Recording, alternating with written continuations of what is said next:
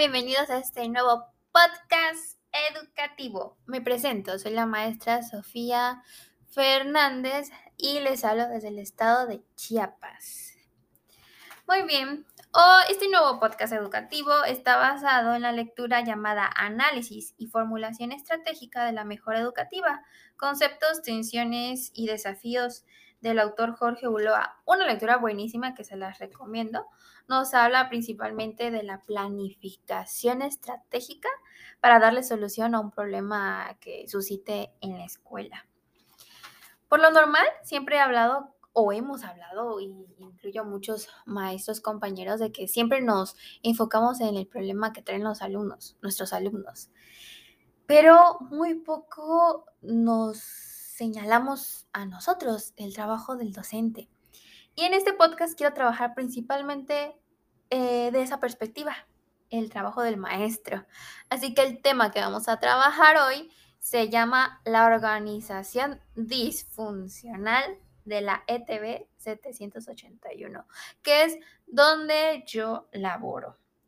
Y quiero empezar con la siguiente pregunta y reflexionenlo. Si no son maestros, no importa, pero yo siento que todos los maestros hemos pasado por esta situación. Los que me escuchan podrán eh, estar o no estar de acuerdo conmigo.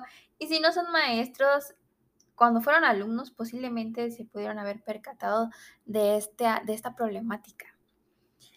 Pero reflexionemos la siguiente pregunta. Los docentes siempre construyen un ambiente laboral organizado, en empático y sobre todo colaborativo? Desde ahí vamos a partir en este nuevo podcast.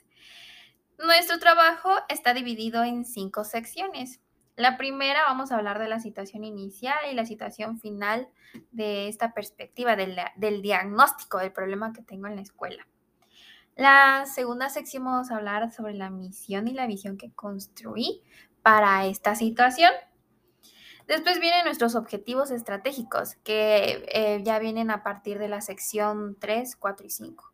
La sección 3 ya vamos a hablar de las causas. ¿Qué es lo que causa? ¿Qué, qué, qué es lo que hace que este problema esté en la escuela? Que es la tercera sección, liderazgo en la gestión. Y ahí hablamos de los objetivos estratégicos. La cuarta, pedagogía y el profesionalismo. Y finalmente la quinta, que es el individualismo versus desafíos. Así que comenzamos. Primera sección, la situación inicial y la situación final. La situación inicial es donde estamos y no nos gusta estar, es decir, el problema que tenemos en la institución. Bueno, la escuela cuenta con tres maestros sin dirección técnica. Eso quiere decir que los tres docentes que estamos trabajando ahí tenemos a cargo un grupo de alumnos, pero uno de nosotros tiene que hacer también el trabajo de dirección.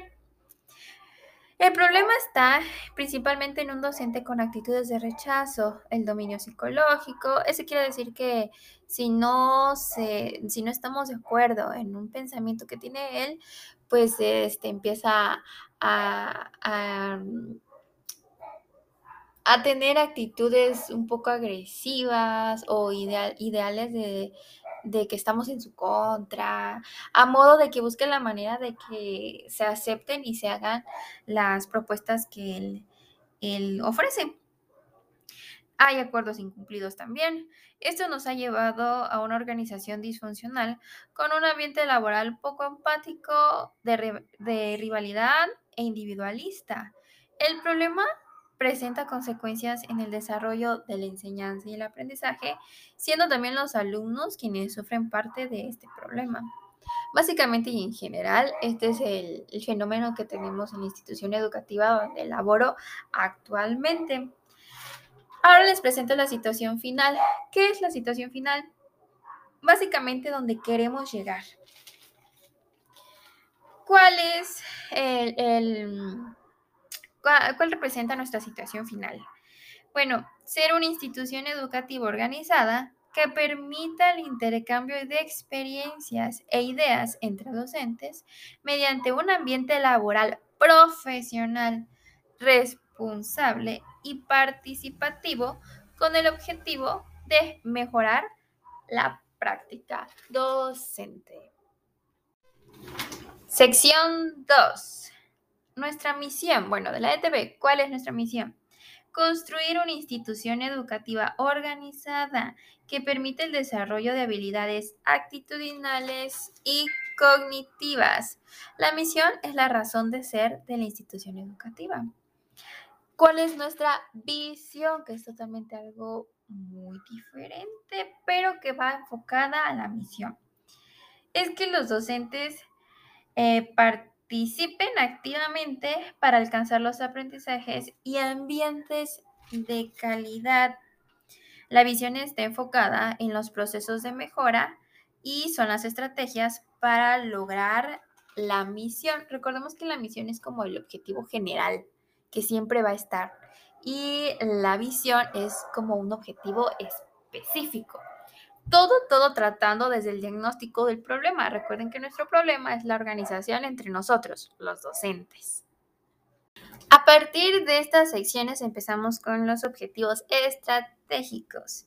Y empezamos con las dos causantes primero, el liderazgo y la gestión. En esta parte pues hay una burocratización, no se comprende la organización de la escuela, eh, los acuerdos no se cumplen, las actitudes son de rechazar las ideas de los demás y el dominio eh, psicológico que les había contado anteriormente.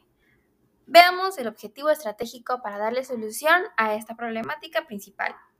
Es desarrollar las habilidades valóricas y actitudinales que favorezca una participación competente. Cuarta sección, la pedagogía y el profesionalismo. ¿Qué problemas tenemos aquí? Bueno, no podemos intercambiar experiencias porque la participación es inactiva, la planeación didáctica es diferente e individual, eh, hay una intimidación laboral, hay irresponsabilidades, desinterés cognitiva, eso quiere decir eh, la parte ya de profesionalismo, que esto quiere decir de que pues así lo supe, así lo voy a hacer y no investigo más no doy una leída a otras estrategias para implementarlas con mi grupo, menos e intercambiar experiencias con otros docentes para ver las, las maneras de cómo los demás maestros tienen las facilidades de resolver no un problema curricular o, de actitudes en el aula. No, no existe esta pedagogía profesional en la institución, que es una de las causas de una organización disfuncional. Bueno, ¿cuál es nuestro objetivo estratégico?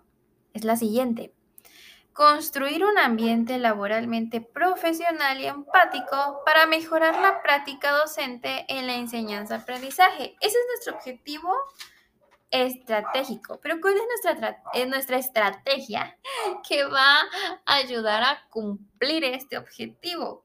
Ojo en esto, la diferencia de una y otra. Nuestra estrategia es recurrir a cursos o diplomados, eh, liderazgo, trabajo colaborativo y compañerismo. Interesante. Quinta sección, el individualismo versus desafíos. ¿Cuáles son los problemas que tenemos en el individualismo? Bueno, la rivalidad que existe, la reflexión limitada como consecuencia de una incomunicación entre docentes y un ambiente relacional bastante nulo. Los desafíos, bueno, el trabajo colaborativo y el compañerismo empático. ¿Cuál es el objetivo estratégico para darle solución a este problema? Es implementar la comunicación entre docentes para construir una organización educativa hacia el mismo fin. La estrategia, una de las estrategias para darle este seguimiento a este objetivo estratégico podría ser convocar a reuniones entre docentes para compartir la perspectiva de una organización institucional. En este apartado ya tomamos en cuenta las perspectivas de todos nosotros y tratamos de hacer este, eh, este, esta construcción hacia la organización una manera de interactuar principalmente entre docentes. Ok, oyentes, vamos a recapitular esta información. Pues ya trabajamos y analizamos la situación problemática de una institución educativa enfocada principalmente en la organización de los docentes y cómo esto puede tener eh, resultados desmotivadores y, e inalcanzables en los ambientes cognitivos de los alumnos. Es muy importante que no simplemente eh, señalemos los problemas de los alumnos, porque también nosotros como profesionales tenemos y presentamos otro tipo de problemas, ya sea mejorar la práctica docente, eh, tener más conocimiento de las estrategias o como es lo que acabamos de presentar, la organización entre nosotros como colectivo profesional.